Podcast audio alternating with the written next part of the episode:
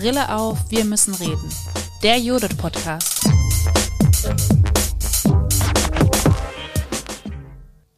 Wir wollten genauso ein Buch schreiben, was für die Praxis ist, was aus den wissenschaftlichen Beobachtungen, ähm, auch von den wissenschaftlichen Konzepten herkommt, ähm, was aber so aufbereitet und transformiert ist, dass es in der Praxis wirklich auch im Alltag helfen kann.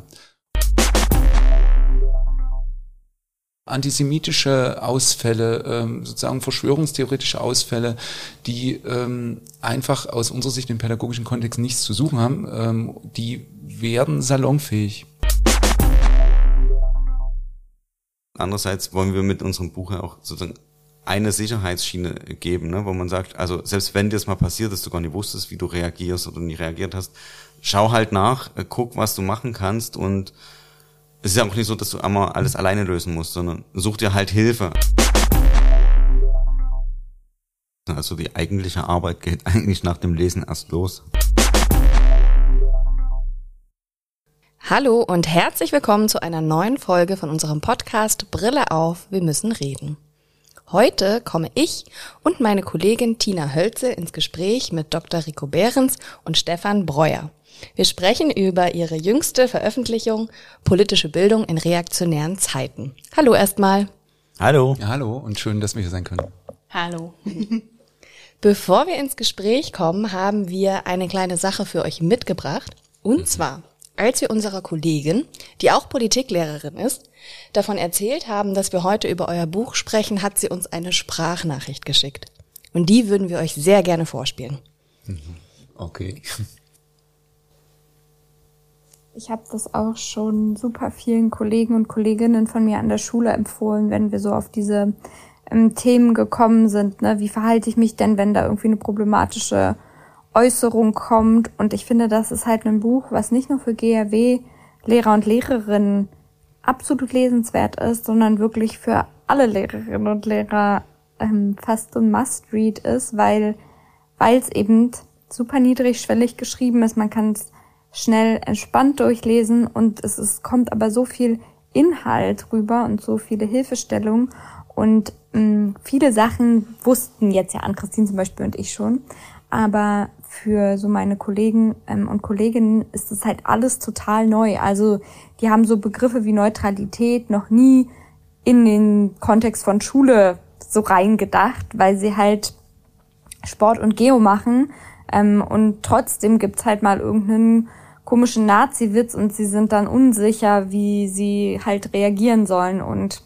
ähm, das Buch ist wirklich, also ich bin Fan, man hört's ja schon. Genau, und wir dachten, wir bringen euch diese ähm, Meldung schon mal mit und ihr könnt noch mal ganz kurz das ein bisschen setzen lassen, während ich euch vorstelle, sozusagen für unsere Hörerinnen und Hörer. Ähm, Elisa hatte das gerade schon gesagt. Professor Dr. Rico Behrens ist Inhaber der Professur für politische Bildung der Katholischen Universität Eichstätt-Ingolstadt. Er forscht und lehrt zu den Themen Rechtsextremismus und Rechtspopulismus als Herausforderung für politische Bildung sowie zum Thema Demokratielernen. Ähm, zusätzlich ist er noch als Supervisor und Moderator tätig und berät Schulen, aber auch andere Bildungseinrichtungen. Ähm, Stefan Breuer ist wissenschaftlicher Mitarbeiter an der ähm, Hochschule in Eichstätt und arbeitet schon seit vielen Jahren ebenso zu den Themen Rechtsextremismus und Rechtspopulismus und Schule und hat langjährig auch das Modellprojekt Starke Lehrer, starke Schüler betreut, zu dem wir heute bestimmt auch noch ein bisschen mehr hören werden. Darüber hinaus arbeitet er zu demokratischen Bildungsformaten in Schulen sowie zum Thema Computerspiele und politische Bildung. Herzlich willkommen nochmal ihr beiden. Und Jetzt haben wir so eine Sprachnachricht gehört, die sich tatsächlich ja sehr, sehr positiv angehört hat, die aber mit vielen ähm, Stimmen, die ich zu dem Buch schon gehört habe, auch einhergeht. Und meine Frage wäre jetzt, wenn ihr jetzt so eine Sprachnachricht gerade gehört habt, ist das was an Rückmeldung, wovon ihr geträumt habt, was ihr mit dem Buch, als ihr das geschrieben habt, gemeinsam mit Anja Besand, geträumt habt, was ihr damit erreichen wolltet? Mhm. Es ist schon eine super tolle Rückmeldung und ähm, wir freuen uns äh, darüber sehr, weil ja, du hast es gerade gesagt, es ist eigentlich das, was wir mit dem Buch wollten und dass es jetzt so auch ankommt und ähm, ja auch so rüberkommt, das freut uns total. Das, äh, wir wollten genauso ein Buch schreiben, was für die Praxis ist, was aus den wissenschaftlichen Beobachtungen, ähm, auch von den wissenschaftlichen Konzepten herkommt, was aber so aufbereitet und transformiert ist, dass es in der Praxis wirklich auch im Alltag helfen kann. Und ja, dass die Rückmeldungen jetzt so kommen und das ist einfach fantastisch. Also es geht natürlich runter wie Öl. ja, vielen Dank für diese Rückmeldung. Das war wirklich sehr schön zu hören und ich würde mich da ganz anschließen. Wir sind sehr froh, dass es scheinbar geklappt hat mit dem Ziel. In so einem Schreibprozess sitzt man ja dann doch öfter mal da und ist sich seiner Sache erst sehr sicher und dann hat man so den Korpus und guckt sich das nochmal an und denkt sich, oh, ob das Konzept so aufgeht, das ist ja gerade auch bei dem Thema manchmal gar nicht so klar. Und ob das dann hilfreich ist oder ob die Lehrerinnen sagen, na ja, das ist ein weiteres Buch von Bücherschrank, nett gemeint, aber schlecht gemacht. Und auch die weiteren Rückmeldungen, die wir so jetzt gehört haben, waren eigentlich schon immer so, dass es in der praktischen Welt doch gut angenommen wird und hilft vor allen Dingen. Und da sind wir sehr froh und glücklich darüber, dass uns das gelungen ist an der Stelle. Genau, jetzt habt ihr ja das Buch im Wochenschau Verlag herausgebracht und es trägt den Titel Politische Bildung in reaktionären Zeiten, Plädoyer für eine standhafte Schule. Und ich glaube, dass es für uns als Judith und diejenigen, die heute in dem Podcast die ähm, politisch-bildnerische Brille aufsetzen, ganz spannend sein kann. Und ich habe das ja ganz kurz auch schon angeteasert mit dem starke Lehrer, starke Schüler-Projekt. Vielleicht könnt ihr noch mal was zu dem Hintergrund sagen, dieses Buch. Also, also wie ist es zu diesem Buch eigentlich gekommen? Also wie ist es dazu gekommen, dass ihr am Schreibtisch gesessen habt und dachtet, sowas braucht braucht's jetzt einfach? Und woher kommen auch, das ist ein fallorientiertes Buch mit über 32 Fällen aus dem schulischen und außerschulischen Kontext. Wie ist es dazu gekommen? Vielleicht könnt ihr ganz kurz was zum Entstehungskontext, zum Hintergrund dieses Buches sagen. Also ausschlaggebend war das Projekt Starke Lehrer, starke Schüler, was wir 2015 bis Ende 2018 hier in Sachsen begleitet haben, ähm, von der Robert Bosch Stiftung gefördert und vom Kultusministerium natürlich unterstützt. Und in diesem Projekt haben wir ja genau zu dem Thema gearbeitet und haben versucht, LehrerInnen bei ihrer Arbeit oder Lehrerinnen bei ihrer Arbeit in den Schulen zu unterstützen, insbesondere bei den Herausforderungen durch gruppenbezogene Menschenfeindlichkeit, rechtsextreme Äußerungen und so weiter und so fort. Und dort haben wir ja mit einer Gruppe Lehrerinnen über drei Jahre zusammengearbeitet und in diesem Kontext sind so die ersten Fälle eigentlich an uns rangetragen. Da sind wir sozusagen in das Feld nochmal viel näher reingekommen, nämlich in den quasi Praxisalltag der einzelnen Schulen. Ne? Über das Vertrauen, was sich in dieser Zeit mit den Teilnehmenden gebildet hat, haben die uns sehr tiefe Einblicke geben können in den Alltag. Und das waren schon sehr viele Herausforderungssituationen da. Und die Projektdynamik hat uns dann auch noch erlaubt, über diese Teilnehmergruppe hinaus mit anderen Schulen in Sachsen und auch über das Bundesland hinaus in Kontakt zu kommen. Und das wurde eigentlich, je länger das Projekt lief, immer mehr und da haben sich dann sozusagen auch diese Fälle angesammelt. Also wenn wir hier von 32 Fällen sprechen, sind das exemplarisch ausgewählte Fälle. Das hätten auch gut und gerne noch doppelt oder dreimal so viel sein können. Also was wir an Fällen sammeln konnten für dieses Themenfeld und den Herausforderungen, den Konfrontationen, die Lehrerinnen so durchmachen, da gibt's noch eine ganz viel größere Bandbreite. Ja, und wir haben uns ja auch über das Projekt hinaus ähm, beschäftigen wir uns ja schon viele Jahre mit dem Thema. Ähm, ich habe selbst meine Dissertation in dem Bereich geschrieben. Tina, du hattest ja auch erwähnt, so dass das Thema Rechtsextremismus, Rechtspopulismus mich schon ganz lange begleitet. Äh, Stefan hat viel auch zu diesem Bereich in, auch in der außerschulischen Bildung ähm, schon gemacht und äh, auch im, im Bereich von Online und äh, Web 2.0 sich viel damit beschäftigt. Und auch ähm, Anja Besant hat sich vor allen Dingen in der, mit Berufsschule als Thema äh, sehr stark auseinandergesetzt, indem ja das benannte Projekt auch stattgefunden hat. Und insofern war auch über dieses Projekt, über dieses dreijährige Projekt hinaus, war so dieses Buch vielleicht auch so ein Stück weit ein Abschluss, äh, man kann fast sagen, einer Dekade von Beschäftigung mit dem Thema und auch mit äh, Bestandteilen, die immer wieder auf uns zugekommen sind in der Beschäftigung mit diesem Thema gruppenbezogene Menschenfeindlichkeit und eben auch Rechtsextremismus in pädagogischen Kontexten, sei es außerschulisch oder schulisch. Ja, das war so wie so ein Abschluss, auch mal zu sagen, wir versuchen diese Dinge jetzt mal zusammenzubinden und eben nicht nur für den Wissenschaftsbetrieb zusammenzubinden, sondern eben wirklich auch für einen breiten Praktikerinnenkreis. Und daraus speist sich eigentlich dieses gesamte Buch aus diesen Erfahrungen. Genau, das sagt er ja oder schreibt er ja auch in dem Buch, dass es als Arbeitsmaterial auch zu verstehen ist für die PraktikerInnen. Wie habt ihr es dementsprechend aufgebaut, das Buch, dass es für die Menschen in der schulischen und außerschulischen politischen Bildung gut hand handhabbar ist? Wir haben eigentlich versucht, so die Teile, die in die Kapitel in diesem Buch sich finden, so zu schreiben, dass sie auch getrennt voneinander funktionieren. Also dass man je nachdem, an welcher Stelle man steht, einen relativ schnellen Zugriff in die Thematik findet, sei es etwa über das Fälle-Kapitel, das sozusagen für sich auch funktioniert, um das mit Kolleginnen und Kollegen ähm, zu reflektieren oder auch alleine zu reflektieren. Wir beginnen aber trotzdem eher klassisch auch mit einer theoretischen Einordnung des Themas Themas und zwar eben so, dass sie kurz, prägnant und verständlich ist und aber die wichtigsten Fragen dieses, die, dieses Themenbereichs aufgreift und ähm, zuschneidet, so äh, dass man einen Einstieg findet. Dann schließt sich das Fälle-Kapitel an, dass man eben sehr praktisch auch bearbeiten kann, auch gemeinsam bearbeiten kann. Und es folgt äh, so ein zusammenfassendes Kapitel, was sich mit Problemfeldern und Stolpersteinen beschäftigt. Also wenn man jetzt äh, vielleicht auch mit ähm, Kolleginnen und Kollegen mal schauen will, was müssen wir eigentlich beachten in der Arbeit und wir brauchen einen schnellen Zugriff und wir wollen nicht so viel falsch machen, dann eignet sich dieses Kapitel gut, äh, um es kurz mal zu lesen und dort sind ganz knapp Stolpersteine äh, und Problemfelder zusammengefasst. Und das letzte Kapitel ist dann so, dass es Hilfen praktischer Art zusammenfasst und eben so einen Ausblick gibt, wo kann ich, äh, wo kann ich mich informieren, aber auch es sind im Buch ganz praktische Hilfen für die Arbeit drin, also Materialien, die man nutzen kann, ähm, Vorschläge für Hausordnungen, äh, für Schulleitbilder, aber eben, eben auch andere äh, Hilfsmittel, mit denen man in der praktischen Arbeit dann gut vorankommt.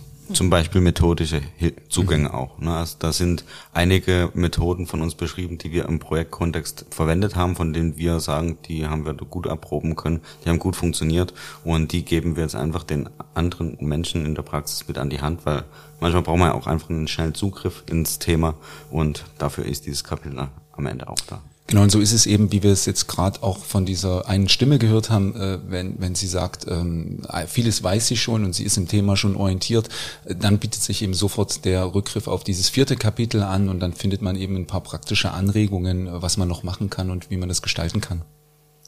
Genau, wir wollen ja versuchen, auch möglichst viele ähm, Hörerinnen mitzunehmen und da weiß man ja jetzt genau eben immer nicht so, was jetzt schon der Stand ganz konkret ist und deswegen hatten wir nochmal zwei Fragen an den Anfang auch gestellt des Podcasts hier und des Gesprächs mit euch. Wenn wir schon mal so exklusiv die Möglichkeit haben, mit zwei Autoren dieses Buches zu sprechen, hätten wir gerne von euch einmal gehört, ähm, Rico, du hast es jetzt auch geschrieben, äh, beschrieben schon, dass das so eine Art von Auseinandersetzung am Ende in einer langen Dekade ist, mit der man und wo so viel zusammenkommt einfach.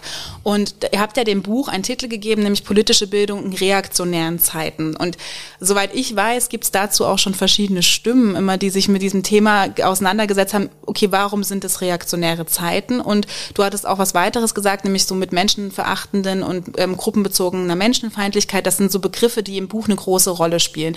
Deswegen hätten wir am Anfang gerne euch die Frage gestellt, was versteht ihr unter reaktionären Zeiten und warum benutzt ihr ganz bewusst den Begriff von ähm, gruppenbezogener Menschenfeindlichkeit, von ähm, verschiedenen, also nicht nur den Begriff des Rechtsextremismus an sich oder des Rechtspopulismus, sondern warum führt ihr noch andere Begriffe ein und was versteht ihr darunter?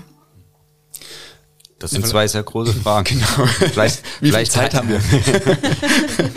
vielleicht teilen wir die einfach und nehmen erst den Titel und dann nochmal die Begrifflichkeit, weil das schließt sich an. Oder? Die Begrifflichkeit würde ich dir überlassen, Stefan. okay.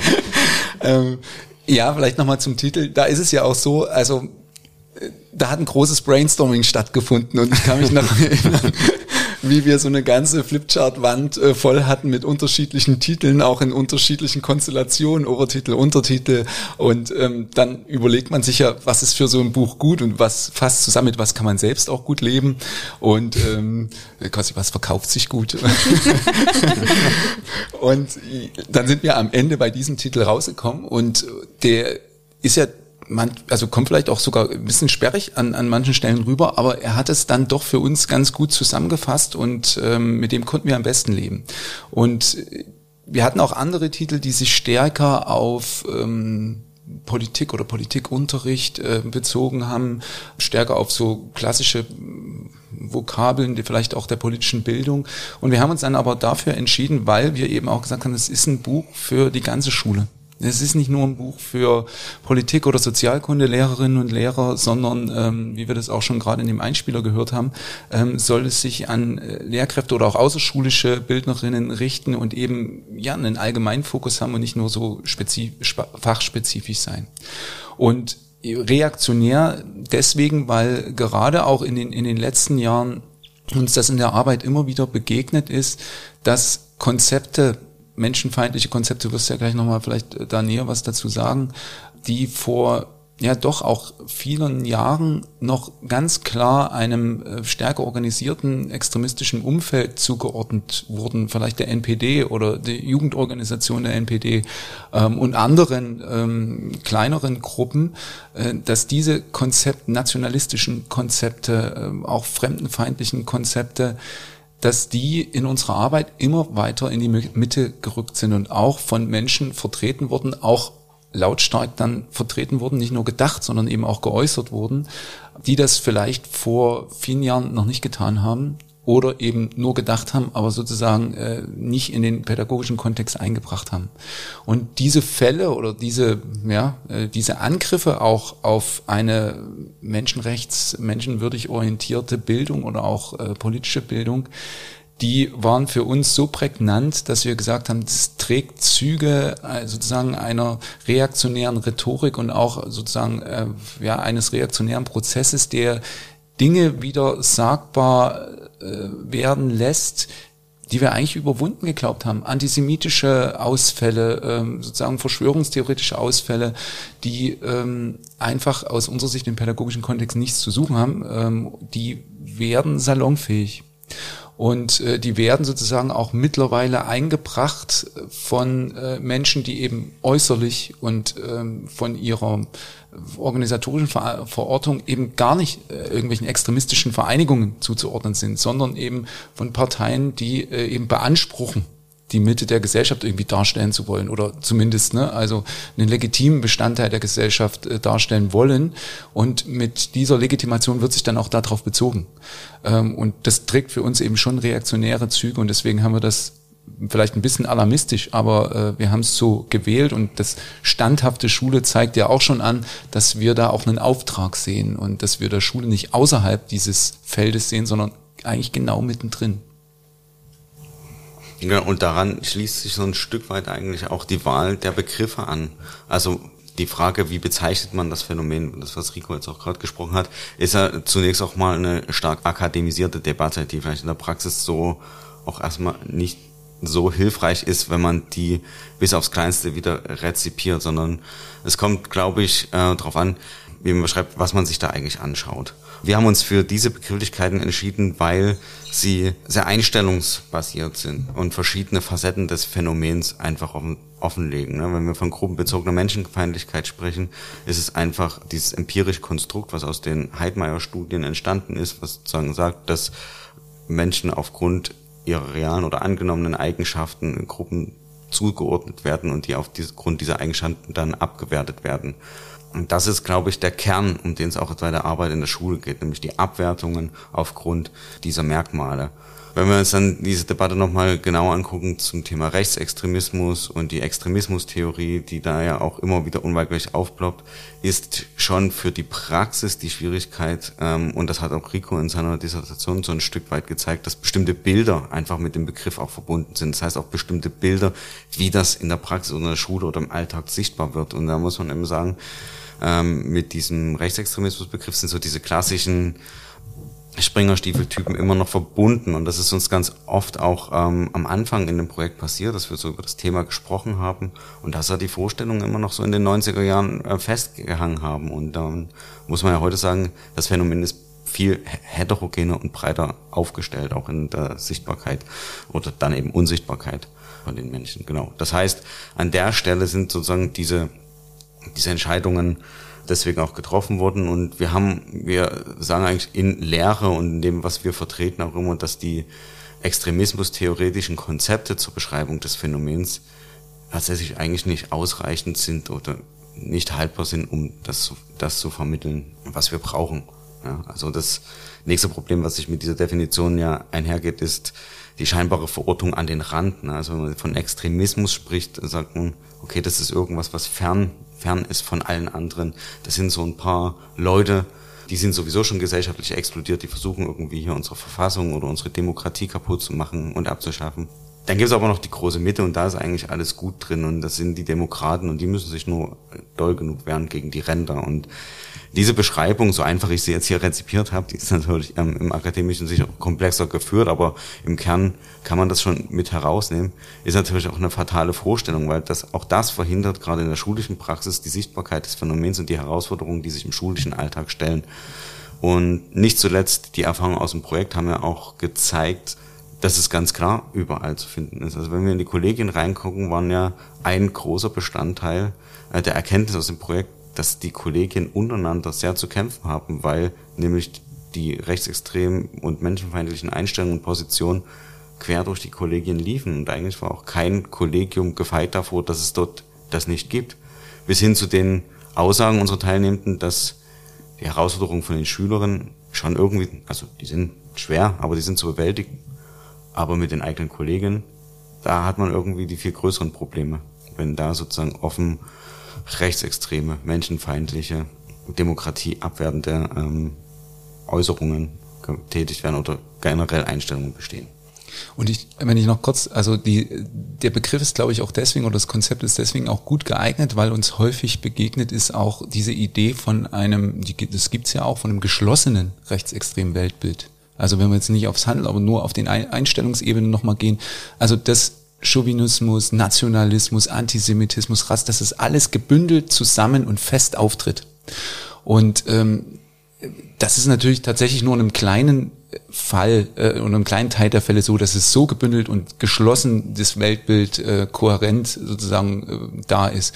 Äh, viel häufiger hat man äh, den, den Fall, dass einzelne Dimensionen da sind und dass andere vielleicht gar keine Rolle spielen oder, oder schwächer ausgeprägt sind. Und das macht dieses gruppenbezogene Menschenfeindlichkeitskonzept, was wir nutzen, eigentlich ganz gut nochmal auf. Es kann eben auch die Abwertung von obdachlosen Menschen sein. Und dass die sozusagen die Menschenfeindlichkeit ausmacht. Aber jetzt spielt zum Beispiel eine besondere Fremdenfeindlichkeit keine Rolle. Aber dann ist es trotzdem ein Thema, was äh, als Menschenfeindlichkeitsthema zu bearbeiten ist. Ja, oder genau, und daran anschließend zum Beispiel Dimensionen zu sehen wie Sexismus, wie Homofeindlichkeit. Ähm, das waren ganz paar Sachen, die so erstmal gar nicht bewusst waren, also wo quasi der die Sichtbarkeit und der Zugang äh, der äh, Menschen, mit denen wir zusammengearbeitet haben, manchmal auch erstmal gar nicht da war, wo dann die Reaktion so war, naja, ah darüber habe ich so eigentlich noch nie nachgedacht, das habe ich so nie gesehen und genau dafür hilft ähm, der begriffliche Zugang eigentlich sehr gut. Jetzt habt ihr das schon ganz schön beschrieben und ich finde, das ist auch mit das Charmanteste an dem Buch, was mir so gut gefällt, ist, dass ihr einerseits ganz niedrigschwellig beschreibt auch, also ihr beschreibt sehr praxisnah die Fälle und ihr ähm, habt ja aber auch sozusagen im Buch, in der Struktur und auch in der Beschreibung jedes Falls immer wieder diese Frage drin, was ist eigentlich das Problem? Und das hat mir total gut gefallen, weil eben, ähm, Stefan, du hast es gerade schon angesprochen, manchmal ja auch so blinde Flecken sichtbar werden in der eigenen Wahrnehmung von Herausforderungen oder eben auch in der Beschreibung. Ne? Also, dass wenn ich einen Fall lese, ich so denke, ja, weiß ich jetzt gar nicht, was so das Problem sein sollte. Und das finde ich so charmant an dem Buch, dass das eben immer wieder gefragt wird und auch immer wieder, also ne, ihr sagt, was ist das Problem und welche Fragen werden hier sichtbar. Und das war auch eine Frage, die wir uns in der Vorbereitung mitgebracht haben. Und ihr habt das jetzt schon zum Teil ja so ein bisschen angeschnitten. Aber was würdet ihr denn sagen im Umgang mit menschenfeindlichen Äußerungen, mit solchen Herausforderungen im schulischen und außerschulischen Kontext. Was ist das Problem? Was ist das Problem? Also das eine Problem äh, ist vielleicht schwierig zu beantworten, aber eins, was ganz oben liegt, ist, glaube ich, und das schreiben wir auch in dem Buch immer relativ äh, deutlich, ein Problem oder die schlechteste Variante ist, äh, gar nicht zu reagieren. Also das einfach zu übersehen, und vielleicht äh, nicht wahrzunehmen und wenn ich es wahrnehme, zu übergehen und äh, sozusagen mir einzureden, das ist alles nicht so schlimm und ähm, quasi eigentlich so ein Downgrading äh, zu betreiben und äh, sagen, es, das muss jetzt nicht zum Thema werden. Die Frage, wie es zum Thema wird, ist nochmal eine andere und ob man auf jede Sache äh, sofort reagieren muss, ist auch eine pädagogische und eine des, der Situation. Aber ähm, ich glaube, eine wichtige äh, Problemfrage ist eben überhaupt die Reaktion zu finden. und die Einstellung dazu zu finden, dass es ein Thema ist und dass es eben auch Betroffene gibt, die manchmal auch gar nicht sichtbar sind. Ne? Also das ist ja dann äh, häufig auch so eine Entlastungsstrategie, dass man sagt, naja gut, hier fiel, hier fiel jetzt eine abwertende Äußerung, ähm, hier wurde was gesagt, aber es ist ja keiner im Raum, den es betrifft. Und äh, da gibt's eben auch diese blinden Stellen ne? und diese blinden Flecken, dass man gar nicht wahrnimmt, wer betroffen sein kann. Und das so ein Stück weit mal ins Licht zu rücken, dass die Betroffenheit auch da äh, viel verbreiteter und, und größer ist, äh, ist sicherlich auch ein, ein Teil der Fragen, die wichtig sind. Aber genau, es gibt vielleicht nicht die Frage, aber das ist eine. Vielleicht hast du noch, Stefan, äh, weiß ich nicht. Ja, ich bin da ganz bei dir. man kann noch ergänzen an der Stelle, dass man ja in den direkten Konfrontationssituationen äh, ja auch sich durchaus überfordert fühlt oder überfordert fühlen kann und an den eigenen Kompetenzen zweifelt. Und ich glaube, dass es gar nicht so selten ist, dass das so der Fall ist. Und das ist einerseits ein Problem und andererseits wollen wir mit unserem Buch ja auch sozusagen eine Sicherheitsschiene geben, ne, wo man sagt, also selbst wenn dir das mal passiert dass du gar nicht wusstest, wie du reagierst oder nie reagiert hast, schau halt nach, äh, guck, was du machen kannst und es ist ja auch nicht so, dass du einmal alles alleine lösen musst, sondern such dir halt Hilfe. Also und, und wir haben versucht, diese äh, diese Sachen so ein bisschen einzubauen, um diese Situation, dieses Unwohlsein, diese unangenehme Gefühle, die sich in diesen Situationen durchaus auch aufbauen, ein Stück weit nee, begleiten zu können, aber einen Ort zu geben, wo man damit hinkommt, ne? weil man sich das, glaube ich, oft, und da hast du ein bisschen angedeutet, selber ein bisschen unter Wert verkauft, was die Fähigkeit betrifft, ähm, sich da zu positionieren.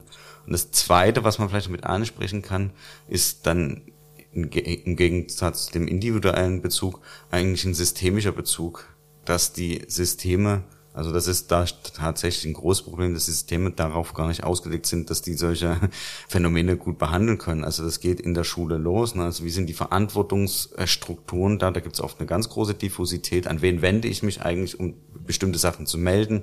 Meldet das mein Schulleiter dann auch weiter an die entsprechenden Stellen? Nimmt er mich überhaupt wahr? Ähm, nimmt er das ernst?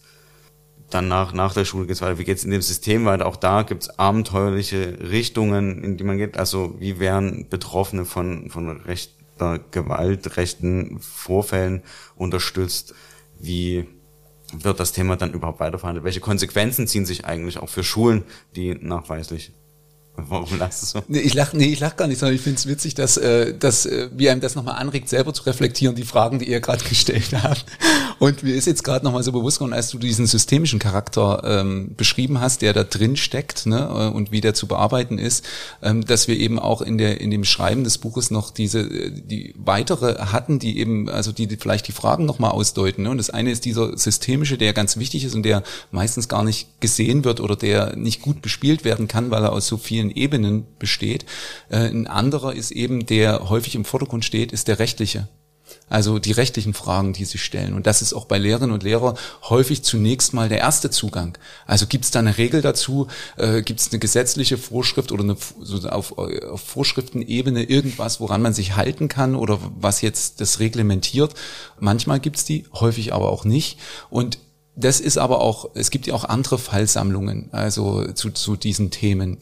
Und die bleiben manchmal oder häufig auf dieser rechtlichen Perspektive stecken, würde ich sagen.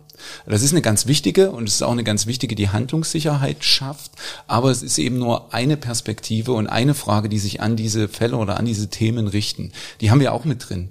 Aber ähm, das ist so, die, da stellen sich Fragen, ähm, dann stellen sich die systemischen Fragen, die du gerade äh, benannt hast. Wir haben, glaube ich, noch sowas äh, drin, äh, dass sich pädagogische Fragen stellen. Die sind ja. nämlich von den rechtlichen unterschieden. Das ist das, was ich meinte. Es ist auch situativ. Also man kann jetzt natürlich super einen Hinweis geben, rechtlich ist das so und so. Ob das dann 9.15 Uhr in der Stunde mit den Schülerinnen XY äh, dann so gehandhabt wird oder eben anders, ist eben auch eine pädagogische. Und die ist auch nochmal als Perspektive zu betrachten. Und eine, die uns eben mit dem Buch sehr wichtig ist und auf die wir immer wieder hinweisen, ist äh, die politische. Und damit meine ich, meinen wir jetzt gar nicht Parteipolitik oder sowas, sondern wir meinen Schule als politischen Raum, als gesellschaftspolitischen Raum, als einen Ort, an dem ja ein Stück weit auch die Zukunft von Gesellschaft immer wieder verhandelt wird. Und zwar in einer jüngeren Generation, eben in einer, die noch gar nicht wählen kann, aber die die später mal gestalten soll und äh, von der viel abhängt.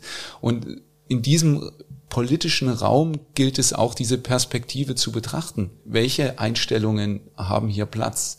Welche werden sozusagen gefördert? Gegen welche richtet man sich auch, die man sozusagen nicht möchte, weil sie eben zum Beispiel menschenfeindlich sind?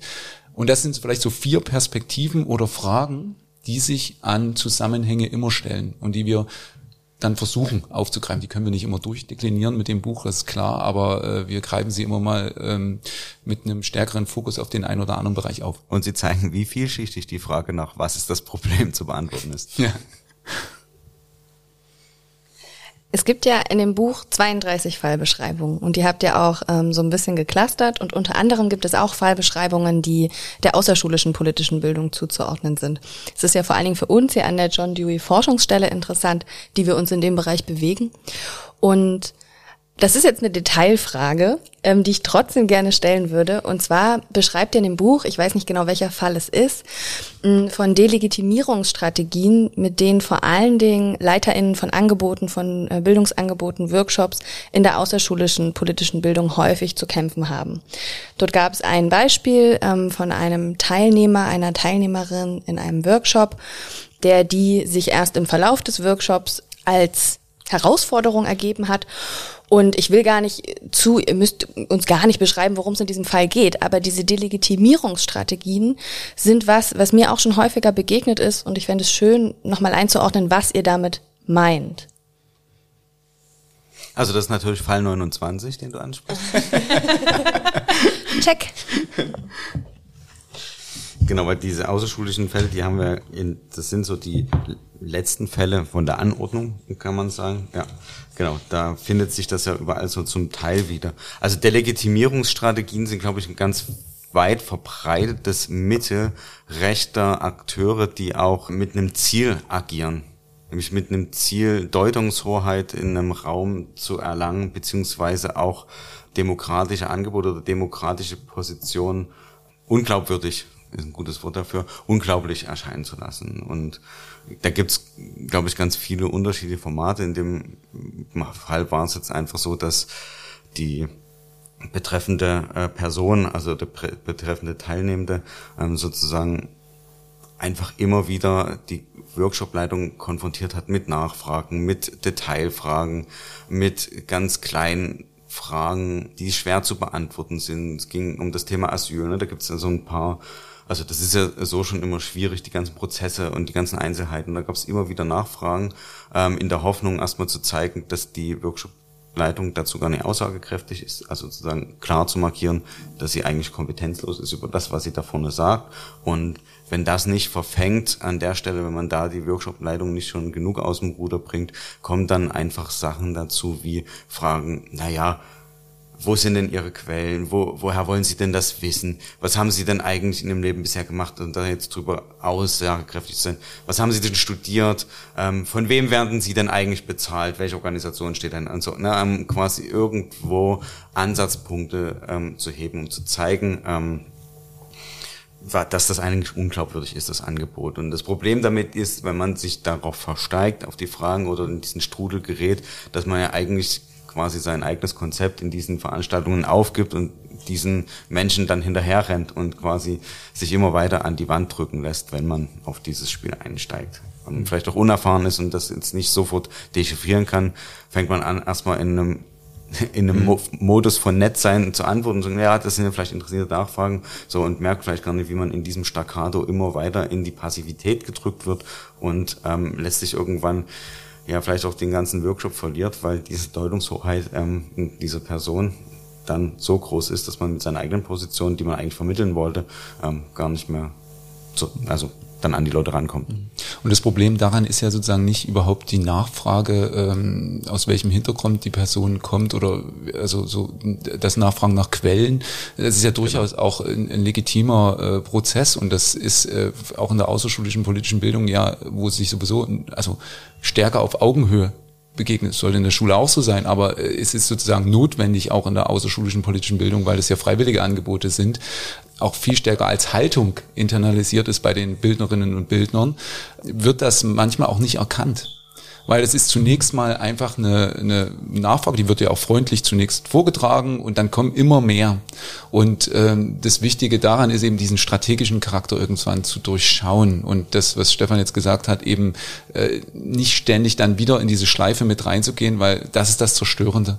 Und das war durchaus auch neu, glaube ich, für, für äh, eine neue Erfahrung für viele Bildnerinnen und Bildner, nicht für alle, also die jetzt gerade im Rechtsextremismusbereich immer schon unterwegs waren, die kennen das. Ne? Also jetzt auch ein Kollege von uns, äh, Klaus-Peter Hufer, der etwa mit seinem Argumentationstraining gegen Stammtischparolen äh, da auch viel unterwegs ist, der hat das natürlich schon viele Dutzend Mal erlebt, wie das bei Veranstaltungen dann gemacht wird, unter anderem ja auch dann von rechten Akteuren äh, oder Akteuren der extremen Rechten, äh, da, dass man sich im Raum verteilt dass das nicht nur von einer Person kommt, die man dann ausmacht und sagt, ah gut, das ist halt jemand, der will das hier sprengen, sondern dann meldet sich da hinten noch jemand im Saal und dann wieder jemand davon. Und ähm, da muss man erstmal erkennen, dass das eine konstatierte Aktion ist. Dass das eine Störaktion ist, die nur darauf auf, ausgelegt ist, eigentlich den gesamten Workshop oder die Workshop-Leitung an der Stelle zu delegitimieren. Und deswegen haben wir diesen Fall mit aufgenommen, weil das, glaube ich, ganz hilfreich sein kann, da so diese, diese Reflexionsebene zu haben.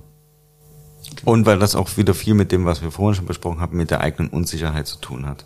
Ne, also wenn man es, jetzt wird man nur sicherer, weil man den Fall gelesen hat, aber man hat einen Bezugspunkt. Man kann da vielleicht ähm, äh, seine eigenen Reflexionen dazu irgendwie nochmal anregen. Und ähm, ich glaube auch, also mir ist eben auch hängen geblieben, ne? es geht unter Umständen in so einer Situation dann gar nicht um die Unterhaltung an sich, um die Frage nach den Quellen an sich, sondern die Strategie der Delegitimierung an sich. Und das zu lesen, finde ich als Bezugspunkt total hilfreich. Es gibt ja noch andere Fälle, die in der außerschulischen politischen Bildung stattfinden. Ihr meintet vorhin, ähm, ganz viele Fälle stammen aus der Zeit von dem Projekt Starke Lehrer, starke Schüler. Mögt ihr vielleicht kurz beschreiben, wie ähm, die Fälle aus der außerschulischen Bildung an, an euch herangetragen wurden? Waren das Berichte? Habt ihr selber sie miterlebt? Wie ist das entstanden? Also ein Teil kann ich sagen, ist so ein Stück weit, weil ich, ähm, bevor ich in dem Projekt gearbeitet habe, habe ich auch im außerschulischen Bereich gearbeitet an der Stelle und auch in der Projektzeit meine Verbindungen in diesem Bereich auch nie verloren.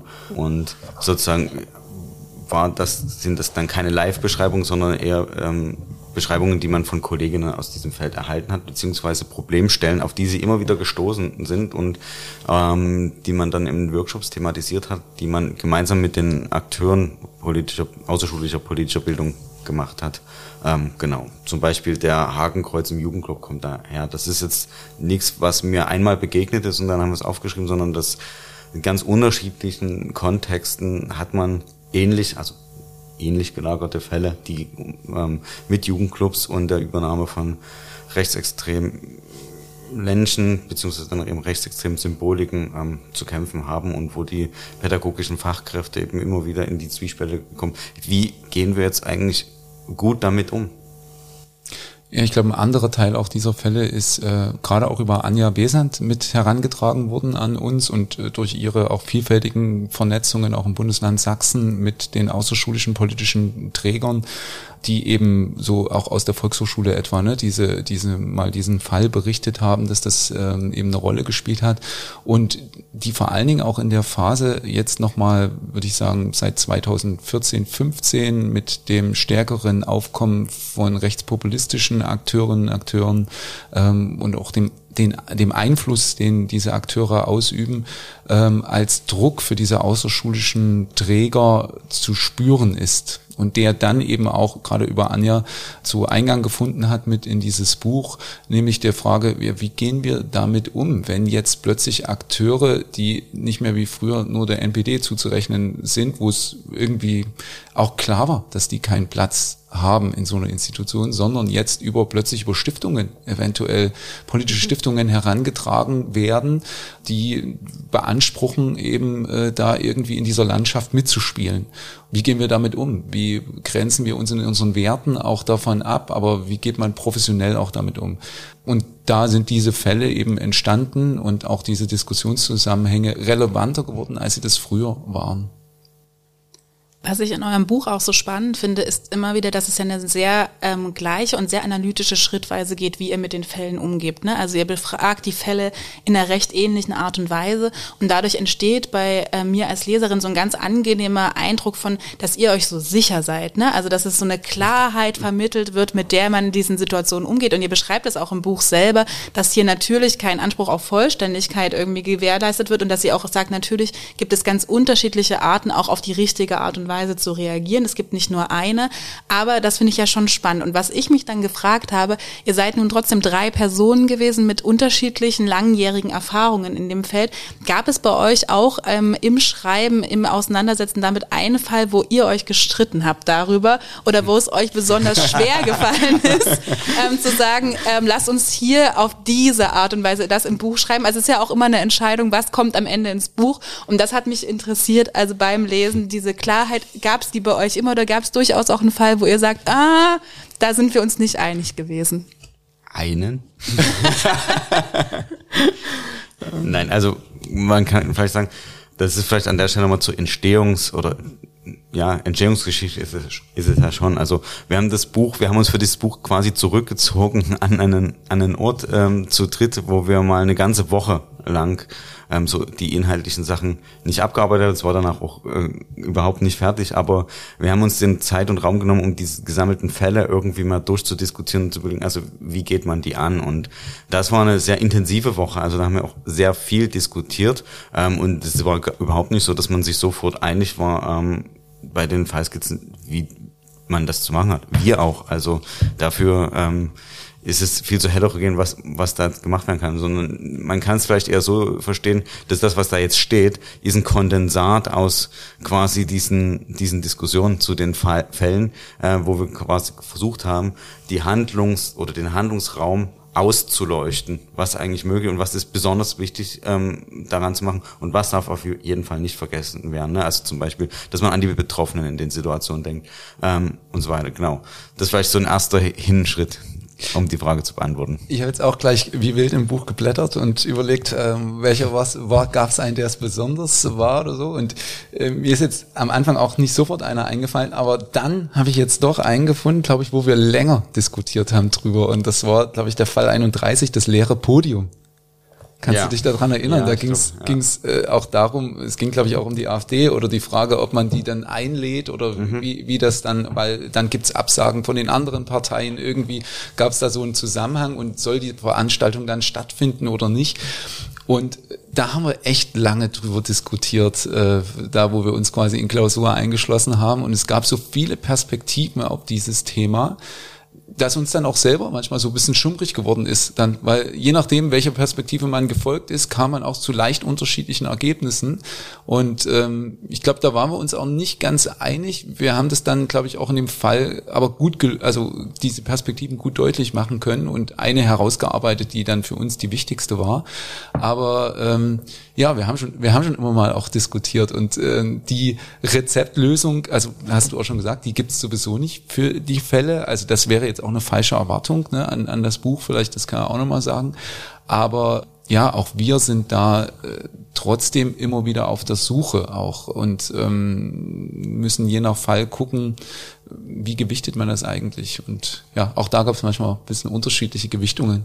Ja, vielleicht ist es auch an der Stelle nochmal ganz spannend, genau, also wenn, während man jetzt sagen kann, diese Fallbeschreibung und diese Lösung dazu, das ist das Kondensat unserer Dreierdiskussion, stimmt das auch nur zum Teil, weil auch wir uns dann sozusagen nochmal ein Expertinnengremium aus äh, Experten ja. aus äh, der Schul der politischen Bildung, aber wir hatten auch eine Lehrkraft dabei und also ganz heterogen zusammengesetztes Gremium, nenne ich das jetzt einfach mal, mhm. wo wir einen Zwei-Tages-Workshop dazu gemacht haben und dieses ganze Buch nochmal durchgeprüft haben sozusagen und die Perspektiven der ähm, anderen eingeholt haben, ob das eigentlich so stichhaltig ist, was wir da herausgearbeitet haben. Und da gab es durchaus auch nochmal ein paar eine Rövel nicht, aber durchaus nochmal eine Perspektiverweiterung an der einen oder anderen Stelle. Von da ist, ich glaube, das Wertvolle an den Fällen ist, dass dort diese Perspektivenvielfalt aufgefangen ist. Ne? Das, dass Und man ja, auch, also würde auch sagen, in diesem, also selbst in diesem Expertengremium, was wir uns da mal eingeladen haben und wo wir wirklich so das Skript hingelegt haben, gesagt, guck mal drüber und jetzt diskutieren wir da mal und wollen, wollen wirklich eure Perspektive dazu haben. Das war ja auch sehr heterogen in sich und ähm, hat sozusagen ist auch nicht also auf eine Position unbedingt gekommen. Aber gerade dort nochmal auch zu vertreten zu haben, äh, weiß nicht, ob wir da noch drauf kommen, aber dieses, dieses Thema sozusagen Kontroversität ist ja auch immer eins in der politischen Bildung. Und ähm, davon lebt ja politische Bildung auch, dass Deutungen verhandelt werden. Äh, dass man über den Austausch von Deutungen überhaupt zu einem politischen Bewusstsein gelangt für sich selbst. Und da muss es ja auch eine Offenheit geben. Da muss es äh, sozusagen auch Bewegung geben. Ansonsten findet das Lernen an der Stelle gar nicht statt, ne? sowohl außerschulisch als auch schulisch.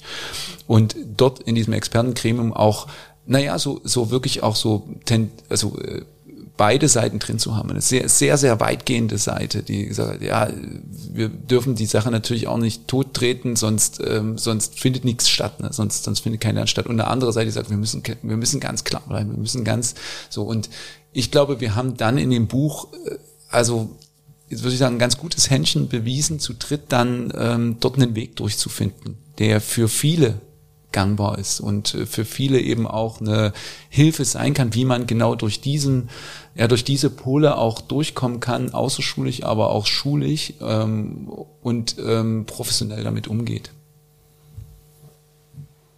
Und ich finde jetzt unabhängig davon, welcher Kategorie außerschulisch oder schulisch man diese Fälle zuordnet, auf die Art und Weise, wie ihr sie beschrieben habt, sind sie auch für die Bereiche übertragbar. Und manchmal gibt es ja auch Schnittstellen, ne? also die gar nicht so klar voneinander abzugrenzen sind. Und ähm, was mich auch beeindruckt hat und was ich gut finde, dass es ja auch von Anfang an klar war, dass es jetzt gar nicht nur um die Perspektive oder um das Handeln der SchülerInnen geht, sondern ganz verschiedene AkteurInnen im Kontext Schule, im Kontext Bildungseinrichtung und so weiter. Und hin und wieder empfehlt ihr auch, wenn es darum geht, was könnte man tun, ähm, sich an als Schule zum Beispiel nach außen zu richten, sich Hilfe reinzuholen, vielleicht auch von außerschulischen Trägern. Und wir erleben auch in den Rückmeldungen, die wir in anderen Bereichen bekommen, schon, dass es außerschulischen Trägern manchmal schwer fällt, an die Schule äh, den Kontakt aufzunehmen, im Prozess einbezogen zu werden. Und das kann ja auch im Kontext dieser Fälle manchmal durchaus sinnvoll sein. Kennt ihr mh, hm, vielleicht Best Practice Beispiele, wo dieser Kontakt gut funktioniert hat? Habt vielleicht Tipps, wie dieser Kontakt sich gut und äh, sinnvoll herstellen und nutzen lässt? Stefan, du kannst, überleg nochmal, welche Kontakte besonders gut funktioniert haben, aber ich kann nochmal sagen, so was, ähm, was wir in dem Projekt auch nochmal festgestellt haben, was äh, ja auch Teil dieses starke Lehrer, starke Schülerprojektes war, nämlich diese Passung zwischen außerschulischen Akteurinnen und äh, Schule zu verbessern und ein Knackpunkt, den wir äh, dort immer wieder erlebt haben, sind die Logiken, die unterschiedlichen Logiken, die doch aufeinanderprallen. Also ähm, zum Teil eine sehr starke ähm, Verwertungslogik der Schule oder der schulischen Player, die ähm, gerne ganz passende Angebote haben möchten, die vielleicht im besten Fall sogar noch irgendwie sich auf den Lehrplan beziehen oder eben auf, auf enge, engere schulische Themen beziehen und die möglichst strukturiert zum Beispiel ablaufen und ähm, sozusagen vielleicht eben auch wirklich Teile der, der eigentlichen Unterrichtsarbeit an manchen Stellen mit abdecken können. Und auf der anderen Seite eben ähm, Akteure und Akteurinnen der, der außerschulischen politischen Bildung, die ja auch ein anderes Selbstverständnis von Bildung zum Teil mitbringen. Viel egalitärer viel stärker prozessbezogen und auf die Gruppe bezogen und dann sozusagen auch auf die Gruppe stärker eingehen, aber natürlich auch manchmal mit so einer, doch auch mit einer eigenen Agenda, also so mit einem, mit einem klaren Setting, äh, wie sie, äh, wie sie sozusagen auch inhaltlich die ganze, ähm, äh, die, ja, die thematische Seite frame. Und da hat's ab und zu mal gehakt. Also dass dort die, die Kommunikation gut läuft, dass die Angebote passgenau sind, äh, teilweise auch ganz profan von ihrer Länge her. Also mache ich das in einem Schultag, kriege ich das in 90 Minuten hin oder veranschlage ich da als außerschulischer Player ein Wochenende, also zwei, drei Tage und ist das dann überhaupt einbaubar? Und da haben wir in unserem Projekt versucht, ähm, das auch so aufzufangen, äh, dass wir persönliche Kontakte zwischen Schulen und diesen außerschulischen Trägern hergestellt haben und sozusagen auch diese Perspektiven mal ähm, erstmal miteinander in Kontakt gebracht haben. Und dabei sind dann durchaus eben auch Formate entstanden, die in den Schulen ähm, ganz gut funktioniert haben und die von beiden Seiten eigentlich auch äh, dankbar angenommen wurden. Das also vielleicht mal so noch als als Framing, wie das wie das Ganze für uns sich dargestellt hat. Ich weiß nicht, ob wir jetzt einzelne nennen können, bei denen das besonders gut funktioniert hat oder, oder überhaupt gut funktioniert hat? Ja, äh, könnte man sich, ich weiß gar nicht, ob das jetzt so zielführend ist, weil ich glaube, ähm, an der Stelle ist nochmal zu unterstreichen, also der persönliche Kontakt ist eine ganz wichtige Sache. Also wenn du die Leute kennst, die in deine Schule kommen, das ist manchmal, glaube ich, in der außerschulischen Bildung gar nicht so einfach zu gewährleisten. Da gibt es jemanden, der nimmt die Aufträge an und schickt dann irgendjemanden. Aber es ist eine nicht zu verachtende Komponente, dass du diejenige Person kennst, die dann auch zu dir kommt.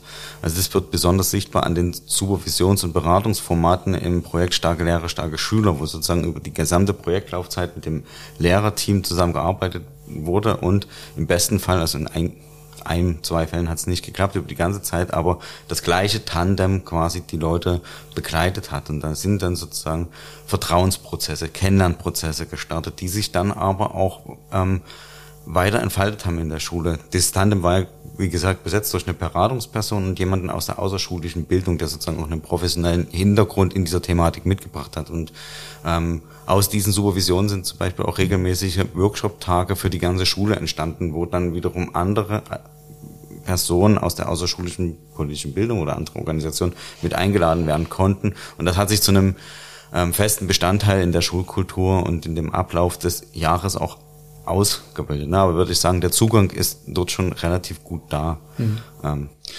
Wir haben, also das sind ja Positivbeispiele. Wir können auch mal eins nennen, wo das nicht so gut funktioniert hat. Da kann, kann man ja auch lernen. Äh, das hatten wir in unseren eigenen Workshops. Äh, da hatten wir einen Träger, der hat ein Argumentationstraining äh, durchgeführt und das war super. Also wir haben das vorher abgesprochen. Das waren ja auch Lehrerinnen und Lehrer aus der langjährigen Praxis in den Schulen, mit denen dann dieser Workshop durchgeführt wurde. Und ähm, das war also abgesprochen und der Träger hatte dann aber noch, weil das in diesem Programmformat eben so drin ist, noch eine kurze Einheit, glaube ich, zum Rechtspopulismus eingebaut. Die ging dann irgendwie nur eine halbe Stunde und die kratzte natürlich nur an der Oberfläche. Und äh, das hat dann äh, eigentlich zu einer die, die Situation war dann nicht so einfach, weil es war nicht befriedigend für die Lehrerinnen und Lehrer, die sich da eigentlich zu oberflächlich informiert. Die hatten ja in unserem Projekt schon ganz anderes gemacht. Die haben dann Fragen gestellt und das war dann manchmal auch für den, äh, für den, für die Person aus der außerschulpolitischen Bildung nicht so einfach zu beantworten, weil die war eben auch jünger. Also sind ja häufig die, die Altersstruktur ein bisschen jünger. Da haben dann 50-Jährige nachgefragt und da entstand eine komische Situation. Und die entstand deswegen, weil eben sozusagen diese Absprache, also aus unserer Sicht war sie gut getroffen, aber das Format, das der außerschulische Träger angeboten hat, war dann eben so und es wurde weitergegeben und wurde so durchgeführt, wie es eben war. Und äh, da hat die Passung nicht gestimmt. Ne? Das war so, da hat man das gemerkt und das war und deswegen finde ich dies wichtig, wirklich äh, dieses Miteinander, ähm, das zu überlegen, wie muss das genau sein, damit es für die Gruppe passt. Das ist natürlich herausforderungsreich. Das Jetzt haben wir das Glück, ähm, euch nicht nur heute hier im Podcast von der Jode zu haben, sondern dass ihr auch schon in unserem anderen Audioformat ähm, euch beteiligt habt, nämlich im ähm, Format Judith liest. Und dort habt ihr zum unter anderem ähm, Fälle eingelesen, aber ihr habt auch, wenn ich mich richtig erinnere, die Stolpersteine eingelesen. Und die Stolpersteine sind ja würde ich schon fast sagen, somit das Herzstück dieses Buches. Und ihr habt nicht nur ein, zwei, sondern ihr habt wirklich mehrere Stolpersteine aufgeschrieben, die ihr eben auch in dem Format Judith liest eingelesen habt. Gibt es für jeden von euch beiden jetzt sozusagen einen Stolperstein, der eine ganz besondere Wichtigkeit oder einen besonderen Stellenwert hat? Vielleicht auch, weil er für das Feld der politischen Bildung eine besondere Relevanz hat oder weil ihr merkt, dass das am wichtigsten war. Das fände ich eine total spannende Einordnung für uns. Ja, das kann ich relativ schnell tatsächlich beantworten, überraschenderweise. Ähm, ich finde alle sehr, sehr wichtig, gar keine Frage, aber an dem, wo ich sagen würde, der war mir immer besonders wichtig, weil man den oft vergisst, ist eigentlich der zweite Stolperstein Opfer und Betroffene ähm, übersehen.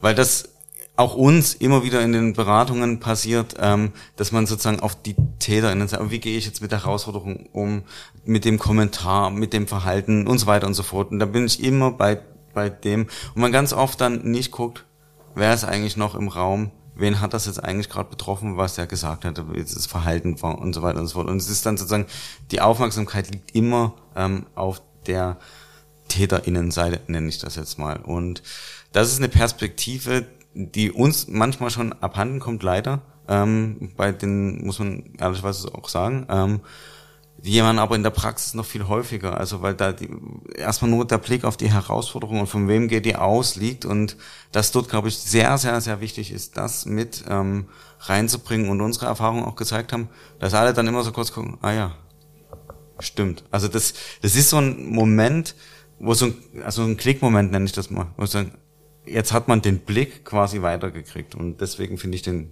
super wichtig.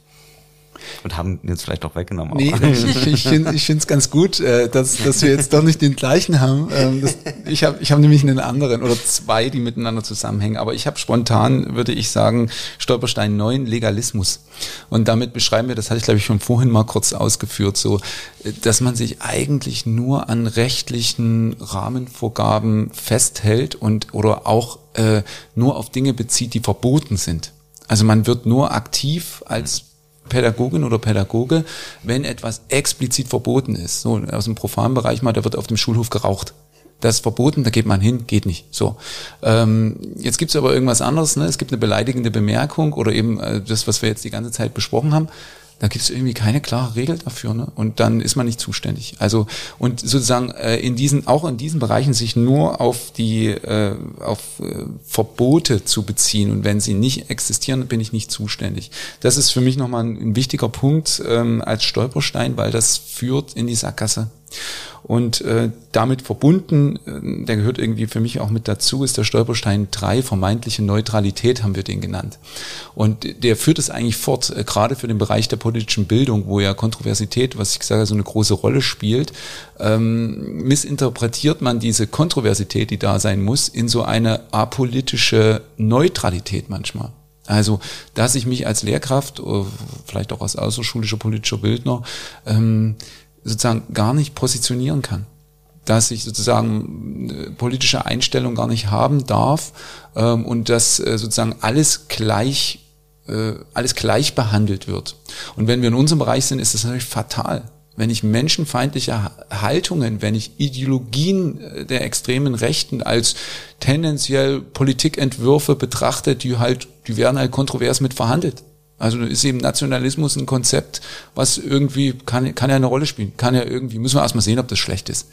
Ähm, das, das führt eben zu so einer Neutralität, die völlig falsch verstanden ist und auf die sich gerade rechte äh, Akteure aber beziehen und die sie einfordern, weil sie nämlich dieses Kontroversitätsgebot ähm, ja, als eigene Waffe ins Feld führen wollen. Und deswegen diese zwei Stolpersteine sind für mich so die, die herausragenden. Ich habe euch auch noch ähm, was mitgebracht, was aus meiner Sicht ganz spannend ist. Jetzt haben wir ganz viel darüber gesprochen und ja auch schon mit einem sehr lobenden Einblick sozusagen in die, äh, in die Auseinandersetzung mit diesem Buch sind wir da reingestartet. Und ich weiß nicht, ob ihr das auch kennt, aber ufog.de hat zum Beispiel auch, die sind ja ein großer Player in der politischen Bildung für uns hier in Deutschland und auch ein sehr renommierter. Und die haben auch zu dem Buch eine ähm, Stellungnahme veröffentlicht oder einen ganz kurzen Tweet eher gesagt, in dem sie das Buch auch sehr, sehr loben lobend hervorheben und eben auch tatsächlich sagen, zum Beispiel, ich lese das mal vor. Es ist ein wirklich gelungenes Buch mit vielen Hilfestellungen, die sich auch auf die Auseinandersetzung mit religiös-extremistischen Einstellungen übertragen lassen. Und das geht ja jetzt auch in so eine Richtung, das Buch kann richtig, richtig viel. Und ich würde euch gerne aber am Ende des Podcasts auch nochmal fragen, gibt's was, was aus eurer Sicht das Buch nicht leisten kann? Verkaufstechnisch müssten wir jetzt wieder sagen, Schneiden. nein.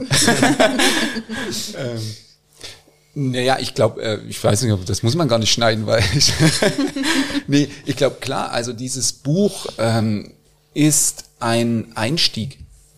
Und es ist ein Einstieg, der, glaube ich, sehr weit schon führt, auch für die äh, pädagogische, außerschulische oder schulische Praxis.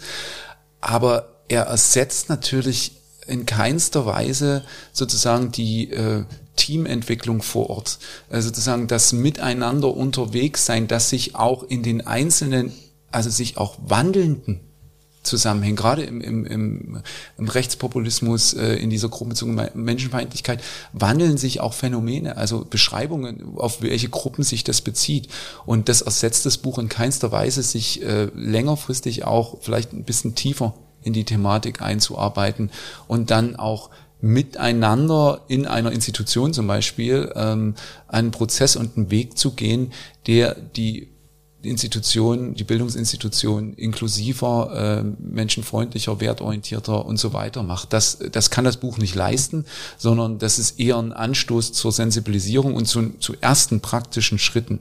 Und ich glaube, genau dieser Weg, der ist eigentlich der, der viel anstrengendere, ne, als dieses Buch zu lesen und sich da mal ein paar Fälle rauszusuchen. Das ist schnell gemacht. Aber da dran zu bleiben, ähm, das kann kein Buch leisten und die weitere Beschäftigung, äh, auch inhaltlicher Art, äh, die kann natürlich immer tiefer gehen. Und, und das, da müsste man dann auch andere Sachen zu Rate ziehen. Wir haben da hinten dann drin ja auch Literatur, äh, Hinweise noch, die das Ganze weiterführen und die das Ganze wirklich vertiefen. Und das leistet das Buch auch nicht. Das leistet es explizit nicht. Ja, dem kann ich mich nur anschließen. Also die eigentliche Arbeit geht eigentlich nach dem Lesen erst los. Ich werde ähm, nie erfolgreicher handeln, glaube ich, in den Situationen, wenn ich nur dieses Buch gelesen habe und dann nichts weiter mache, sondern ähm, man wird schon über die Situation, in die man so gelangt, nachdenken müssen. Man wird die nachbereiten müssen. Das mag sehr schwer sein im schulischen Alltag, aber ohne das wird es nie gehen. Es wird auch nicht da sich ab und zu mal Gedanken über seine eigenen politischen Positionen zu machen. Also auch dazu haben wir in dem Buch eine Anregung, ne, diesen Kompass für politische Orientierung, wo man seine Sachen mal abgleichen kann. Wo stehe ich eigentlich, um sich selber zu verorten? Diese Selbstverortung oder die Gedanken darüber muss man sich natürlich selber machen. Und ja, genau, also ein Anstoß kann das Buch sein. Das, was man daraus macht, liegt, glaube ich, ähm, dann an jeden und jeder selbst. Vielen, vielen Dank, ihr beiden, dass ihr euch heute die Zeit genommen habt. Also, weil ich hoffe, dass wir mit dem Podcast, aber dass ihr vor allem ja mit diesem Buch eben genau diesen Anstoß gegeben habt. Ne? Also, wenn wir jetzt hier mit ähm, Hörerinnen aus dem außerschulischen politischen Bildungsbereich irgendwie zu tun haben, dann hoffen wir, dass wir anregen konnten, sich dieses wirklich gelungene Buch, wie es UFUG auch sagt, ähm, sich anzuschauen und das als Anstoß auch ein bisschen so als To-Do, als Hausaufgabe mitzunehmen, zu sagen, wir müssen uns damit auseinandersetzen, vielleicht auch besonders in Sachsen. Und und wir danken euch ganz herzlich, dass ihr die, euch die Zeit genommen habt, dass ihr uns Einblicke in den Prozess des Schreibens, aber auch in eure Gedanken hinter dem Buch gegeben habt. Und wir laden alle Hörerinnen jetzt noch ein, sich danach die Takeaways anzuhören und würden uns an der Stelle aber erstmal für euch beiden verabschieden. Vielen, vielen Dank, ihr beiden. Ja, vielen Dank an euch, ähm, dass wir hier sein durften und über dieses Buch sprechen durften. Vielen Dank, es hat großen Spaß gemacht. Das. Dankeschön. Tschüss. Ciao. Tschüss.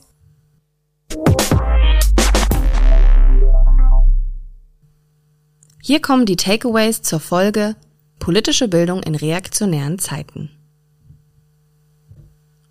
Gedanke 1. Wir müssen erkennen, dass fremdenfeindliche und nationalistische Konzepte sowie Ideologien selbst immer weiter in die sogenannte Mitte der Gesellschaft gerückt sind. Ihre Ausdrucksform, Handlungen und Sichtbarkeiten können nicht mehr in ein extremistisches, selten sichtbares, aber klar zuteilbares Feld gerückt werden – sondern tauchen in vielen verschiedenen Formen in der Breite politischer Bildungsarbeit auf. Das Verständnis von Menschenfeindlichkeit als extremistisches Konstrukt funktioniert in der Praxis nicht mehr. Gruppenbezogene Menschenfeindlichkeit ist nicht am Rande von irgendwas. So zu denken verstellt den Blick für die Realität und verhindert die Sichtbarkeit und Bearbeitung des Problems. Viele überwunden geglaubte Vorstellungen und Ideologien von gruppenbezogener Menschenfeindlichkeit haben Konjunktur. Und das kann als reaktionäre Zeit beschrieben werden. Gedanke 2. Opfer und Betroffene nicht übersehen und Täterinnen nicht allein fokussieren. Wir müssen uns klar sein, Betroffene sind nicht immer sofort sichtbar. Uns also darauf auszuruhen, dass doch gerade gar niemand dabei ist, der von vermeintlichen extremistischen Äußerungen oder Handlungen verletzt werden könnte, reicht nicht aus. Wir haben in politisch-bildnerischen Situationen eine Vorbildfunktion und wir sehen eben nicht immer Betroffenheit und Verletzlichkeit. Sich in solchen Momenten überfordert oder unsicher zu fühlen, ist normal. Wir müssen keine Angst haben oder uns schämen für genau diese Überforderungen und Unsicherheiten. Aber Hilfe und Support suchen. Ihr seid vielleicht überfordert, aber ihr seid nicht allein. Gedanke 3. In dem Moment, in dem Menschenfeindlichkeit sich ausweitet, schwinden die Orientierung für Handlungen. Was früher klar rechtsextrem und eindeutig rechtlich wie moralisch abzuwehren war, tritt nun zum Teil unauffälliger und vielfältiger auf. Das lässt unter Umständen die Klarheit der Reaktion schwinden und das Gefühl der Unsicherheit in der Bewertung der Situation erstarken. Gedanke 4. Nicht alles, was rechtlich illegal oder verboten ist, ist alleinig relevant für politische Bildung. Nicht nur illegale, sondern eben auch illegitime Verhaltensweisen und Äußerungen erfordern eine Reaktion. Wenn wir uns dabei mit gruppenbezogener Menschenfeindlichkeit und deren illegitimen Äußerungen sowie Handlungen auseinandersetzen, dann dürfen wir nicht nur den Blick in Richtung unserer Teilnehmerinnen, Schülerinnen oder jüngere Menschen richten, sondern müssen auch Kollegien einbeziehen und Strukturen befragen sowie kritisieren. Wenn ihr dieses Gespräch über das Buch spannend fandet und gern noch mehr wissen wollt, dann hört doch einfach mal in unser anderes Audioformat Judith liest rein. Da lesen Stefan und Rico sowohl theoretische Abschnitte wie auch Praxisbeispiele und auch Stolpersteine für euch vor. Judith liest findet ihr auf allen eingängigen Plattformen für Podcasts und auf unserer Homepage judith.de.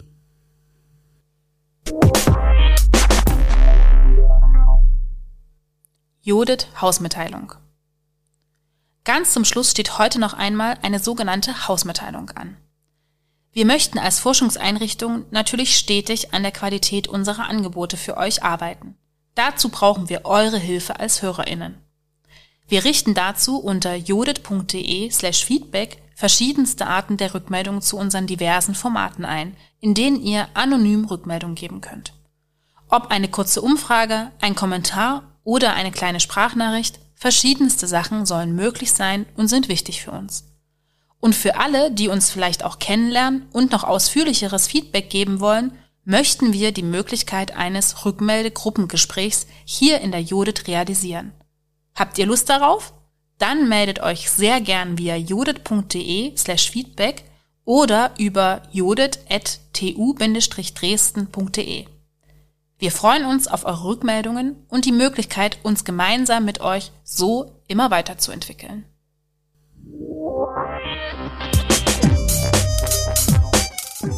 Brille auf, wir müssen reden. Der Judith Podcast.